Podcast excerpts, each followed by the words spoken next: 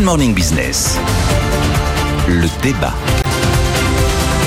Oui, parce que le marché, avant d'ouvrir à 9h, il regarde le Bien débat sûr, de Daniel évidemment. pour savoir ce qu'il doit Mais faire. évidemment, le coût du marché, c'est à 7h10 sur BFM Business. Cette phrase de Bruno Le Maire dans les échos ce matin, l'État utilisera tous les moyens à sa disposition pour préserver les activités stratégiques d'Atos. Est-ce que c'est son rôle?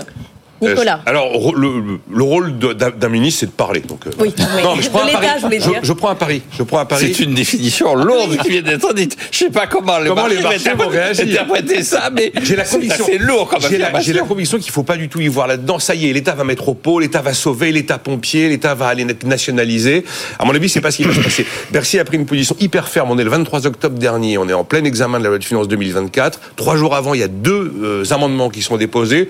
L'un pour nationaliser euh, temporairement l'activité BDS, comme on dit, l'activité la plus euh, sensible, le- la cybersécurité. À euh, Airbus, priori. voilà, la, c'est la, la cybersécurité, les les calculs cyberhackers. intensifs. Et il y avait un des, il y avait un amendement LR qui lui voulait une nationalisation temporaire, temporaire chaque fois, mais totale. Je pense que là, la, la formule de Bruno Le Maire dans, dans- dans les Échos ce matin, c'est pour dissuader effectivement les éventuels intérêts étrangers.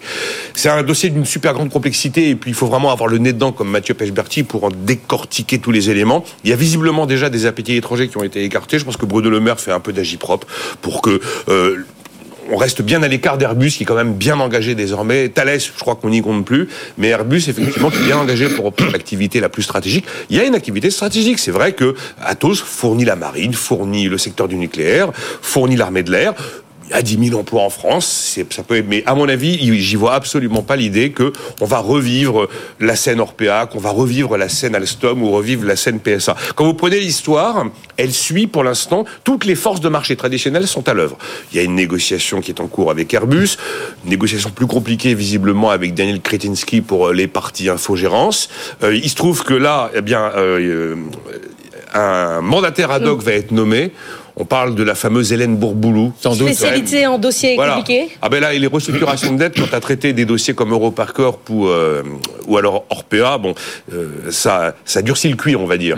Euh, et donc, c'est une très bonne nouvelle. Et ce sont des, des- des pratiques de marché traditionnelles, parce que ça, ça va un peu figer la situation, ça va donner du temps à Airbus, du temps à Kretinsky et aussi au pool des 22 banques euh, qui portent la moitié quand même Ça de la ressemble au dossier casino. hein. Une fois qu'on on fait rentrer l'administrateur, euh, ça laisse du temps et Oui, on mais- peut négocier le démantèlement. Oui, hein. mais ce que je veux dire, c'est que c'est les mécanismes de marché Oui, qui oui, sont oui. à l'œuvre. Bruno Le Maire, objectivement, il n'est pas en train de nous annoncer une nationalisation d'Atos. Donc, est-ce que c'est le rôle de l'État Il dit juste euh, Voilà. l'État français regarde quoi. bon, il y, il y a des éléments stratégiques chez Atos. Est-ce que c'est le rôle de l'État de, de se faire entendre sur ce sujet? Pourquoi pas Jean-Marc Daniel. Ah non, moi je vais faire juste d'emblée une citation que je fais assez régulièrement sur ces dossiers, qui est une citation de Jean-Baptiste C.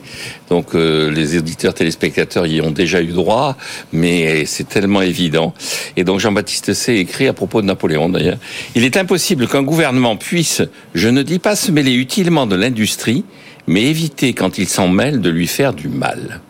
Et donc euh, Jean-Baptiste C dit circuler, il n'y a rien à voir. ne vous en l'occurrence, dans le dossier Atos, c'est l'industrie qui s'est fait du mal toute seule. hein. Ah ben oui, mais ça L'État c'est- l'État n'a pas mis son nez. hein. Oui, Ah, ah, alors là, détrompez-vous, parce que l'État, ce que je trouve intéressant dans cette affaire, c'est que dans le portefeuille d'Atos, dans cette histoire compliquée, c'est quand même une entreprise qui fait 100 000 personnes, donc il y a beaucoup de gens qui sont derrière tout ça, il y a les restes de bulles.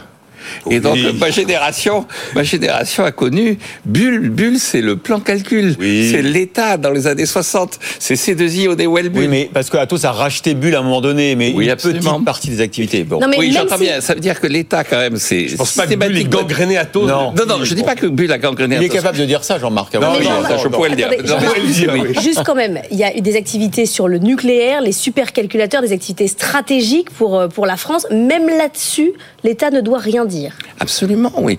L'État, la seule chose qu'il doit faire, c'est sur ses activités stratégiques, passer des commandes pour, effectivement, et l'État, en l'occurrence, c'est plutôt euh, l'armée, la délégation générale à l'armement, passer des commandes, vérifier effectivement dans un contrat avec l'entreprise que une partie des secrets industriels sont véritablement préservés, mais l'État n'a pas à se mêler de la vie de l'entreprise en tant que telle, de la structuration du capital, de la négociation de la dette, de la façon dont effectivement l'entreprise envisage son avenir. Concrètement, quand même, on voit bien que l'enjeu essentiel c'est moins en ce moment un enjeu industriel qu'un enjeu strictement financier. C'est le cash. Euh, c'est le cash. On a nommé à la tête Monsieur Mustier et tout le monde dit bien que son profil, c'est plutôt quelqu'un qui est un profil de financier. Il a été à la tête d'une banque italienne, il a été à la Société Générale.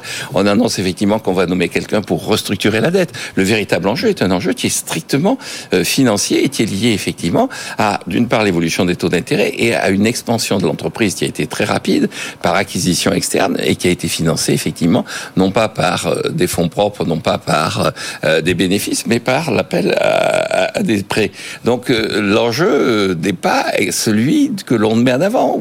L'enjeu est un prétexte de parler de stratégie, c'est de se mêler, encore une fois, je pense, de quelque chose où il y a 100 000 emplois, dont 10 000 en France, et donc c'est un enjeu qui est politique, mais pas stratégique. c'est quand même très mal engagé, hein, parce que l'activité en, en négociation avec Airbus, ce sera max 1 milliard 8. Il y a 3 milliards 6 de dettes à rembourser d'ici fin 2025. Le titre perd 95% en 3 ans quand même. hein. Moins 29 hier. Quand même très complexe. J'imagine pas que l'État va nationaliser euh, Atos. Merci. Après, si je me suis trompé, j'admettrai. Merci. Vous allez à- voir, les marchés vont trembler à l'ouverture. Merci à tous les deux. Ah, surtout pour la formule, un ministre, c'est là pour parler. hein.